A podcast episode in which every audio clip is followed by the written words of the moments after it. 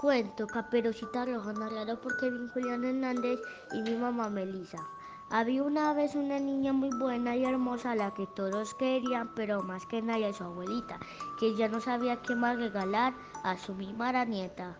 En cierta ocasión le hizo una gorrita de terciopelo, rojo tan bonita que no se la quitaba nunca.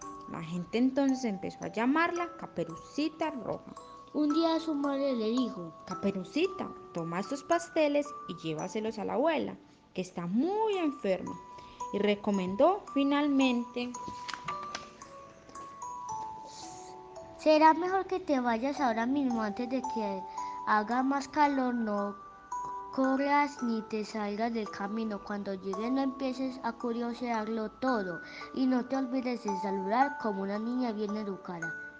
Descuida, madre, dijo Caperucita, me portaré bien. La abuela vivía en lo profundo del bosque, a media hora del camino. Tan pronto Caperucita llegó al bosque, el lobo salió a su encuentro y ella como no sabía lo malvado que era, no se asustó. Buenos días, Caperucita, le dijo el lobo. Buenos días, señor lobo, contestó Caperucita. ¿A dónde vas tan temprano? dijo el lobo. Voy a casa de mi abuela. ¿Qué llevas, ¿Qué llevas en el delantal? preguntó el lobo. Llevo pasteles para mi abuelita, que está muy enferma. ¿Dónde vive tu abuelita?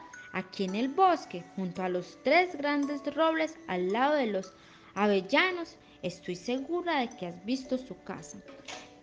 Qué gordita es esa niña y qué tierna debe ser. Estará mucho más rica que su abuela. Si quieres comerte a las dos tienes que actuar como astucia, pensó el lobo y caminando a su lado dijo, Caperucita, mira qué flores más lindas hay por aquí. ¿Por qué no te llevas algunas a tu abuelita? La niña miró las flores que lucían preciosas y dijo, sí, tienes razón, recogeré un ramo para mi abuelita. La niña se apartó del camino y empezó a recoger las flores, momento que aprovechó el lobo para corregir y así llegar antes de, a la casa de la abuela.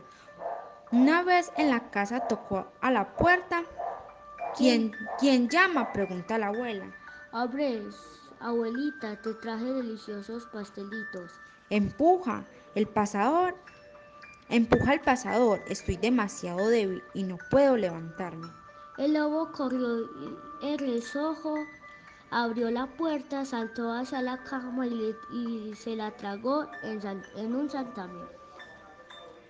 Luego se vistió con ropa de la pobre anciana y se metió en la cama, esperar que a la niña del bosque, a esperar a la niña del bosque. Caperucita tenía ya un ramo tan grande que no le cabía ni una flor más. Echó a correr y llegó a la casa de su abuela. Le pareció raro ver la puerta abierta al entrar. Sin saber por qué, se asustó. Qué raro, no sé por qué estoy tan asustada con, la que me, con lo que me gusta venir donde la abuela, pensó Caperucita. Entonces dijo, unos, entonces dio unos pasos y dijo, abuelita, buenos días. Nadie contestó. La niña se acercó a la cama y la vio muy tapada con las cobijas hasta las narices. Entonces le dijo, abuelita, ¿qué orejas tan grandes tienes? Son para irte mejor. Abuelita, ¿qué ojos tan grandes tienes? Son para verte mejor.